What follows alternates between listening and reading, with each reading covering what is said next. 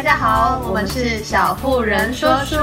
我是马格，我是 Joe。你是个正常人吗？Joe，这要看你怎么定义正常人。我们这次要提的正常人是萨利努尼，一个爱尔兰作家的作品。这是他的第二本长篇小说。他二零一七年出版的首部长篇小说是《聊天记录》，而最近也在时报文化出版。二零一八年的时候，他就出版了《正常人》。《正常人》在二零一八年的时候获得了非常多的奖项肯定。首先呢，就是科斯塔图书奖的最佳长篇小说，再来就是爱尔兰文学奖年度长篇小说。不仅如此呢，他还上了水石书店，就是 Waterstones 的年度之书，甚至书腰上面还写说奥巴马也推荐，夺得他的年度之书。除了这些之外，他甚至还入围了布克奖，还有百丽的女性小说奖，可说是备受这些奖项的肯定。而且他就在隔年，就是二零一九年，他就开始制作影集，然后在二零二零年四月，就是开始在电视啊等处做播映。那在同年的六月，就在台湾的时报，由时报文化去翻译出版这个作品。而且时报文化它的下半年度真的是风风火火的，费尽他们的全力去行销宣传这本小说。那时候整个是铺天盖地，所有你只要是买书的地方，全部的地方打开来都是正常人的背书过程。就连今年啊，二零二一年，你在书店里面还可以看到他同时把正常人跟聊天记录两本放在一起卖的那种画面，到现在都还是很热门。去年的时候，我觉得正常人的这个热门程度，就是加上他影集的可能推波助澜的效应，再加上这本书，那时候时报文化真的很用心在推，那那时候简直在文青界就是燃起一阵旋风了。可比当年的挪威的森林，村上春树的挪威森林那种盛况空前的感觉，就是感觉你知道文青人手一本，就当年文青人手一本挪威的森林，现在文青人手一本正常人，而且呢，你只要出去啊，感觉起来就是你在书圈里面，你跟人家说你没有看过正常人的话，感觉都会接受到那种鄙夷的目光，或想说，哎，怎么这么不跟流行啊？你到底是不是现在有在读书的人？这本当时也是，就一它是流行，二它其实那时候评价很两极，所以我其实也是观望了好一阵子。后来就是可能就是看到他要出了什么聊天记录，一然后就两本就一起收了。回到这个故事本身啊，它其实是建基在一个西爱尔兰的小镇的故事。的男主角就是康诺，哎，康诺，男主角叫康诺，对，女主角是梅丽安，对对对，然后由他们两个人去组成这整个主线。他整个的背景发展就是由他们的高中时期到大学，以及后来他们跟周遭的人、自己的另外一半，以及他们自己彼此本身跟自己自我的一些爱恨纠缠的一个过程。有有恨吗？有恨吗？好像有爱恨爱恨纠缠的过程，没错，听起来好像有点可怕。对，但我们就回归到就是这两个主角本身的故事。就从高中时期开始描写康诺呢，他就是一个单亲家庭出生的小孩，但是他就是在学校上是个风云人物，他就是足球队的中锋，然后很受欢迎，高壮又帅，就是很多女生都喜欢他，然后呢又有很多的朋友。但是呢，梅丽安就是跟他相反，梅丽安就是一个特立独行，对，特立独行。然后他又是一个就是很有自己的主见，很有自己的想法，不特别顺从学校的一些规矩，然后或者是也不特别融入同才之间，所以他感觉起来就是有有一点像是学校的边缘人，或者是 处在被霸凌的边缘。康诺他的妈妈就是去梅丽安家做一些有点像清洁家务的那种部分，对对对对。家政妇类型的工作，因为他妈妈不会开车，然后康诺如果有空就会开车去载他妈妈下班，所以他就因此会有短暂的时间会待在美丽安家门口等待他母亲结束工作，因此会有一些机会可以跟美丽安接触。康诺跟梅丽安其实他们是同班同学，他们在很多地方其实是非常相似的，而且他们彼此也是很清楚这个地方。梅丽安知道说康诺跟我是同一种人。汤姆也知道梅丽安跟他自己是同一种人，因为他们第一个他们聪明，第二个他们会对一些特定的时事或者是观点精辟，或者是会去特别想要解析它，而不像一般人，就是他可能庸俗的过的生活，但他们不会去 care 说遥远国度可能有一些战争正在发生，但他们会去在乎这件事情，或者是他们会去研究这件事情，他们有很多共同的语言，以至于他们在短暂的相逢里面，他们开始欣赏彼此，然后进而可能有产生一些情愫吧。就他们其实蛮欣赏对方，而且他们彼此都知道对方是个聪明的人，就是可能班上只有这个人可以跟我有共同的语言那种感觉。另外一方面，就是我其实，在看这本的时候，有在想说，其实，在我们这个世代里面，是不是感觉就是有点素食的感觉起来好像你很容易跟对方产生关系，但他你不一定把他你的心交付给对方，或者说年轻气盛的科技时代里面，感觉起来似乎能很轻易的发生关系，却很难定下稳定的承诺。嗯、所以他们那时候的状态有点像是发生了肉体关系，对对对，就上床了。但是当下康诺希望他他说你应该不会告诉其他人吧？对，希望他不要在学校告诉任何人说他们俩的这段关系，就有点像地下恋情。如果你就只有看高中这一段话，你就会真的觉得他是个渣男。应该说他们两个明明是同一种人，却在外面表现的是完全截然不同的性格跟状态。比如说像康诺，他就是很能附和或应和其他同学，他们对他的一些呃嘲弄啊，或者是受邀参加他们的活动，他并不会显现出，哎，我就是跟你们不一样，你们这群傻蛋这样子。但美丽安他就会觉得说，为什么要跟你们一样愚蠢？应该说康诺他很擅长去融入所谓的一般大众或者他们同才团体之间的状态，但是呢，美丽安觉得他没有必要去做这些，所以他也没有特别想要去融入大家，所以他们就产生的是一个极大的反差。因此，我觉得其实康诺有一部分来说，就是为了保持他的同才团体间的身份地位，或者是他的一个嗯、呃，在同侪同侪团体间一个有利的位置，所以他希望美丽安在学校不要跟他打招呼。这种感觉很像是，就是你可能跟班上那种被排挤的人很要好，私交很好，但你在班上就是绝对不会打招呼那种状态，你怕他拖累你。他们两个就是也是维维持这样子的状态，直到他们后来有一个什么毕业舞会嘛，对对对。但是男主角最后决定没有要邀请梅丽安，因为其实，在学校中或者在他们班级中，梅丽安只有康诺这个好友，他没有邀请他的话，等于他也不会去舞会，就他没有办。我觉得在剧情到那个段落的时候，就是没有被邀参加舞会的时候，我觉得梅丽安受到很大的打击啦。接下来他就一直到毕业前都没有去上课，他除了考试以外，几乎都没有去学校。嗯。这时候我很喜欢康诺妈妈的角色，就是有一天他去打扫的时候，就遇到了梅丽安，然后就跟梅丽安说，就很久都没有接我儿子的电话，然后梅丽安就觉得有点尴尬吧，也不知道怎么回答，然后他就说干得好还是什么的，就是鼓舞他，然后跟他说他配不上。觉得妈妈超帅，对，没错，因为他妈妈好像也有一个桥段是康诺在他回家的时候，他们就聊到说，哎，跟美丽安之间的关系，然后他妈妈就很不理解，说为什么你跟他有这样的肉体关系，却没有邀请他去舞会。戏剧里面是说你们都已经有了亲密关系，哎，为什么在学校还不跟对方打招呼？对，对。然后后来妈妈就有点对于儿子的这个态度或者是行为觉得很不能理解，所以他那时候就愤而下车。有这个很特别的桥段，也让我们对他印象很深刻。妈妈这个角色也是我觉得里面蛮重要的，但是他也会很明显的表达出来，其实就是康诺的妈妈，她其实是很关心儿子，而且跟他儿子像是一个好友之间的一个对待。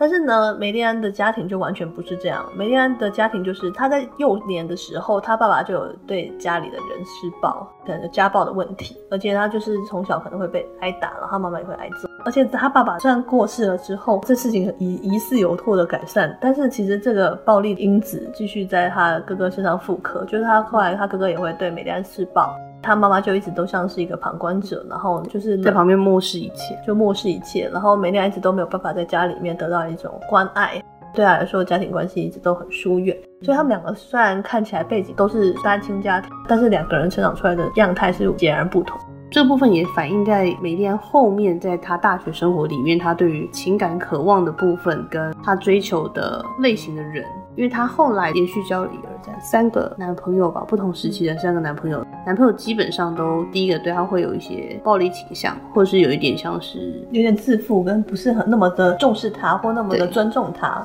他们就是会有一种需要征服这个女生的感觉，可能会对她鞭打啊，或者是捆绑啊等等，就是会有一些不是那么平和的对待啦。但是梅丽安却好像透过这些不平等或是不太正常的对待当中，去感受到自己可能是被重视或者是被被爱着的感觉。应该说，他在高中的时候，就是男主角决定他不邀请他去舞会的时候，我觉得他那时候就已经觉得自己本来从康诺身上可能还获得了一点，也许有被爱的那种机会。他本来觉得我已经很贴近这个人了，我愿意把心交付给他，从他身上得到一些安全或爱的感觉，但是后来被背弃了。他可能有内心有这种感受，像阿德勒说的，儿时经验影响我们成长的甚多。所以他可能从儿时经验里面，然后到他就是青春期发生的事件，让他觉得他其实是一个不值得被爱的人。嗯、他在选择伴侣的时候，他甚至会对伴侣进行的一些要求，可能会让他觉得回到那个儿时原初的那个状态下，他会觉得比较有安全感。对，没错，他甚至会说：“那你可以打我吗？或者是你可以把我绑起来吗？”而且我觉得他很可怕，说他第一次跟男主角有一些比较亲密的关系之后没多久，他也是问他说：“那你会打我吗？”他其实一直活在一种就会挨揍的一种恐惧里面，是不是一个亲密关系里面必定要伴随的一些痛苦的那种恐惧或者是不安吧？接下来进到下一个阶段，就是他们到大学，他们都考上了三一学院。嗯，其实应该算是女主角给了男主角一个这样的暗示，或是一个 名士 建议，就是哎、欸，你其实可以去读三一学院。这部分很有趣，就是我觉得文本应该要离开作者本身，但是呢，其实作者他的人生经验也是让我觉得他跟这正常人有很大的关系。他曾经就读于柏林大学的三一学院，并于二零一一年获得了学院的奖学金。他本来选择了政治学的硕士研究生学位，后来转修了美国文学。而且他曾经在欧洲大学的辩论大赛中获得最佳辩手称号。这些种种的因素，我都觉得他还是跟那个男主角的背景超级像，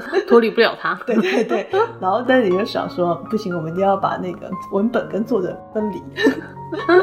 但你会觉得啊，这的确是作者本身比较熟悉的一个情境，因为到了他们大学的时候，就是这个角色有点反差，就是男主角到三一学院之后，他觉得自己在这个环境里面是格格不入的，旁边人很多人都是身家背景非常好，或者是有一定的社经地位，但是他只是一个妈妈是呃清洁妇的儿子。他在那个地方对于同才是有种疏离感。那直到有一天，他在一个受邀参加的活动当中遇到了女主角梅丽安，他们重新有一一段连接跟认识的过程。那时候梅丽安已经是一个跟他过去印象截然不同的人。觉得非常有趣，就是我很喜欢这本书的一点是，他讨论到了一个关于原型的概念。嗯、他是说，其实我们儿时喜欢的一种类型，会影响我们成长的对于喜好的那个选择。我不知道大家有没有这个经验，但是我个人是有这个经验，的概念，不断去追求原本你你一开始最喜欢的那个人，然后后面的人就很像他的复制或翻版，然后不断对他就是重新的描摹吧。对，它里面就有一段就说他的那个室友呢就很常就会亏他，亏他说，哎、欸，那个女生好像就会是你喜欢的样子。他在看到梅丽安的那个瞬间，他就说他微笑，他看着他的杯子。要是尼尔看见了梅丽安，肯定会说，不必说，你肯定喜欢她。没错，他的确是康诺喜欢的类型，或许应该说是他喜欢的原型。我很喜欢这一段，他其实后来喜欢的那种类型都一直在复制了美丽安，他一直在人群中寻找着美丽安。他大学里面其实有几个蛮代表性的朋友啦，就是包括美丽安的假朋友。假朋友，假朋友 Peggy，其实我觉得不算是假朋友，其实很多人其实身边可能都有这样的朋友。对对对，我等下再告诉你为什么他是假朋友。对对对，他就是他的假朋友 Peggy，还有他的真朋友乔安娜，然后还有他不明所以的男友，就是对他会有一些性虐待的杰米，还有后来他在国外认识的另外一位，这几个都蛮有代表性的角色吧。因为有一段时间，反正就是中间发生了一些误会，梅丽安就跟杰米。就是感觉好像不怎么样，又比他矮的痞男在一起，只是他就是家境比较好，对对对，小小有富贵，小有富贵，但是是这样讲的吗？家境富裕哈，小有富小有富贵是什么东西？反正他就后来跟杰米在一起之后呢，就是 Peggy 一直在旁边会就是有一些煽动他，给予一些挑衅的言辞啦，但梅丽安就不以为意。但是杰米他在这段关系里面，他就是会第一个他很想要占有这个女主角啊，因为这个女主角第第一个她聪明，然后家里也算门当户对吧，他就觉得他就觉得很不错。但其实第一个我觉得这男生并没有去尊重这个梅丽安本身。然后他在这个关系里面其实是蛮不对等的，常常会用一些占有性的言辞去命令或者是使唤梅丽安，说你你得帮我干嘛，或者是为什么不用这个东西等等，就是去呃索取他，就是让他有点像是臣服于我自己的感觉，去得到一种关系里的安全感。然后第二个部分就是他跟他这个假朋友 Peggy 的关系。Peggy 就是你，你身边已经有一些朋友，就是平常跟你很要好，但是一旦发生一些事情的时候，或者是一些小的事故的时候，他就会弃你如敝屣，他会迅速的选边站，然后但不是选你这边，就是你好像过去跟他的交好，就是像一一场梦一样，就是倏忽即逝。他唯一的真的朋友就是那个乔安娜，就是在后来他到国外去有一段小的留学经验吧，算游学经验的交换学生的时候，就乔安娜是唯一一个，就是他跟后来反正他的关系就有点错综复杂，他就跟杰米分手，然后 Peggy 也是为了选边站，他就完全跟他断绝往来，所以他的这群朋友就咻的消失了。那最后只有乔安娜留下来，然后乔安娜就会跟他通信，然后彼此支持跟讨论一些他们注重的那些课题。乔安娜好像有跟他说，他说其实我从来就不觉得那群人是你的朋友。对对对，他说梅丽安那是你的朋友，他们不是我的朋友，我的朋友从来都只有你一个人。他虽然跟他们一群一起混，但他只在乎美丽安一个。对，就你可能真的是要发生一些呃人生的起伏，你才会知道谁才是你真正的朋友，谁是你那种随时会反过来捅你一刀的人。美丽安一直到后来的时候才比较清楚这一点，虽然他过程当中一直去追求融入的那种感觉，他有追求吗？应该说他大学的时候，他有比较试图的像个正常人，就是跟那些跟自己阶级比较雷同的人，他们一起开 party，然后一起吃饭聚会聊天打屁，感觉好像是蛮活在所谓的，就像是高中时期的康诺一样，他就像是活在人群的中心。但他也也许不见得属于他们。他们其实两个人在不同的时期都展现这样。因为康诺那时候他其实是上了大学之后，他发现三一学院的人他们都很聪明，他们可能这些人从来没有看过这本书，但是就是可以洋洋洒洒的讲很多东西。他会觉得那些人好像他们的空有一个才智，但是感觉都用在一些小聪明的地方，所以他没有办法跟那些人好像真正的维系好一个关系。毕竟家境没有那么的富裕，甚至他连租屋什么的事情他都得要打工赚钱维持他自己的生活所需。那里面其实有个段落，我觉得其实蛮讽刺的，就是为了他可以不用这么辛苦，一直打工赚钱，然后供给他自己的学费，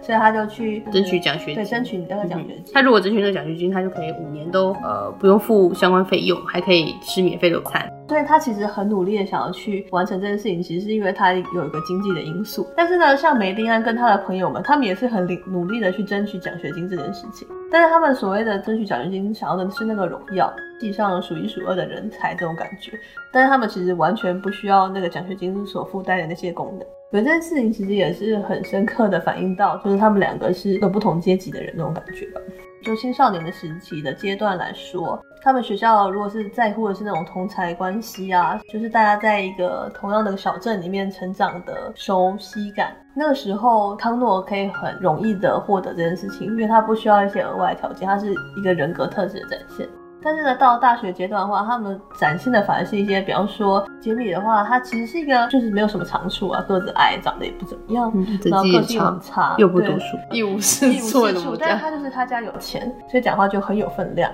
所以他就变成康诺他在他的小镇里面的那一套姿态，他已经没有办法在三一学院重复复制他这个姿态，反而是那些拥有一些家境背景并不是特别顶尖的人，反而可以在这个情况下活得很好。所以他们其实是在这里产生一个身份的反转，这个反转也影响到他们两人之间的关系。康诺反而就是看到梅丽安之后，他会觉得他没有那么有自信，就是他到底有没有跟这个人在一起？他们家这么有钱，梅丽安本来的那个不安的那种反转回到了康诺身上。你要谈谈你对这本书的看法吗？我觉得这本书算是让我觉得看起来蛮焦躁的一本书吧，认真说。你会一直在过程当中，他不没，他是一直有，比如说几个月后、几个礼拜后，类似这种时间轴，然后你会在里面看到他们的关系反反复复啊，或者是一直在这个纠结的感情线上，我觉得让我觉得很焦灼啦。其实就我阅读者来讲。最后结局的时候又有点太突然，就哎、欸、怎么讲？然后后面还一大叠，然后就都就是你以为后 就是你看到那个地方就想说，哎、欸、好不容易就是看到这里的话，后面还一大段，想想翻过去应该有什么故事？结果他们就断在一个莫名其妙的地方，就算了，翻过去就是止血，再翻过去就是。推荐文，对对对，就我觉得好像前面铺排很多，但结局有点太突然，怎么说？戛然而止。没错没错，然后他最后就是剧情就停在一个很突然的地方，就是男主角他去申请了一个纽约的学校，然后他录取了，女主角鼓励他去，然后男主角对于他们的分别很不安，然后女主角就跟他说，呃，你去没有关系，我不管怎么样都会在这里。当我看完的时候，其实我脑海一直浮现就是沈从文的编程，但我一其实我一开始都不知道为什么我会一直想到边城。后来我就是重新去看了一下边城的结局，就是他确实，呃，翠翠就是他最后在湖边的时候，也是他看那个湖就说，或许有一天，这人或许永远都不会回来，那或许有一天回来，我就想到这个画面。对，他跟这个故事还蛮合的。其实我在看正常人的时候，我其实蛮喜欢他的，我很喜欢这种充满了纠结感的爱情故事，所以我那时候几乎是一气呵成，一天就想要把它看完，隔天要上班的情况下看到三点，真的疯。我就是跟马哥说的一样，就我看到那里就是突然戛然而止，怎么回事？没错，当下想丢书了，就想学季贝贝把书丢到墙角的烂书。断在这里怎样？没写完吗？这样也敢交稿？算人家都得奖了，我们还能拿人家怎么样呢？是不是？他可能就喜欢这种编程感的结局。对啊，就是喜欢那种尚未完结，大家都在等待结局，就是没完结的那种感觉。嗯嗯，悬而未决，大家就是有一个东西悬在那里，你知道，只要没有一个结局，你就会一直想到它。这跟苗小医生绝对不一样。对，苗小医生都跟你写到死了，还能怎么样？他就是一生啊，正常人只是要阐述正常人。那你现在找到你关于正常人的定义了吗？在里面觉得他所谓的正常人定义，应该就是所谓你有没有办法跟同才或者是群众的那种，你有没有办法融入其中吧？像是我就是一个社会化不完全的不正常人，马哥就是一个社会化完全的正常人。那我常常是很不正常的。我觉得影集的部分的话，我是觉得他很照书演啦。其实我们那时候会特别想要去看影集，有评论说，哎、欸，影集跟书完全不同，处理的方法不同，还是怎样？可是我们特别去看之后，我觉得其实跟书籍本身的，第一个，我觉得书籍给你比较多想象跟比较深刻的东西，他会一直很认真的描述他们俩纠结的情感，他们的内心的想法，跟他们外表表现出来的一些很细微的东西。我觉得是演戏演不太出来的，不用旁白你是没有办法讲出那种的情感。就是我觉得好像第一个就是情感面没有这么深，第二个就是对谈，就是他们来自于很多对谈去阐述他们两个之间的关系，就是这个对谈很多也被省略掉。他们其实有一个，我觉得在他们两个关系建立一个很大的重点，就是他们两个在床上活动之后，他们都会躺在一起，然后聊聊一些事情。这个聊聊事情其实是让他们两个感受到彼此是同一种类型人的一个很大的关键。但是他却没有在影集里面铺排到这个东西，我觉得很可惜。他们就只有肉体而已，那这算算什么？我们那时候还戏称说，如果把床上的部分剪掉的话，大概只剩下一半。床戏部分剪掉的话，十二集剩六集。而且因为虽然他们很大的一部分来自于他们之间发生关系，然后他们关系之后的一些东西，可是那之后的东西就没有被凸显，我们觉得有点小可惜。所以，我们到底是不是因为我们是女性，所以我们比较在意什么心理层面的问题，还是因为他本来就是他？所以导演到底男的还是女的？虽然可以这么不重视所谓的床上聊聊真情吗？我觉得这件事情是比他们的肉体关系，我觉得是更重要的吧。对，应该也可以说是这本书本身的精华了。因为剧集其实我觉得选角选的蛮好的，嗯，女主角真的是很可爱，我真的看他一眼就觉得就是他，对，他就是梅莉安，对，他就是梅莉安，就是漂亮的灵巧，带有点那个忧郁青少年独有的那种气息。我觉得他非常厉害的选角，另外一点是在于他们里面所有的年轻角色，基本上他们的年龄层都符合他们的书籍的年龄层。他们拍的时候应该真的都是大学生吧？没错没错。对啊，就是如果大家对于这本书有兴趣的话，也欢迎去选购，然后加入我们的阅读行列。那如果喜欢剧集的话，网络上也可以找到就是有关剧集的一些播映平台，欢迎大家可以去阅读或者是观赏之后再回应给我们。我们这次的介绍就到这边，那也希望大家可以持续追踪我们的小夫人说书，也欢迎给我们五星评价哦。谢谢，拜拜，拜拜。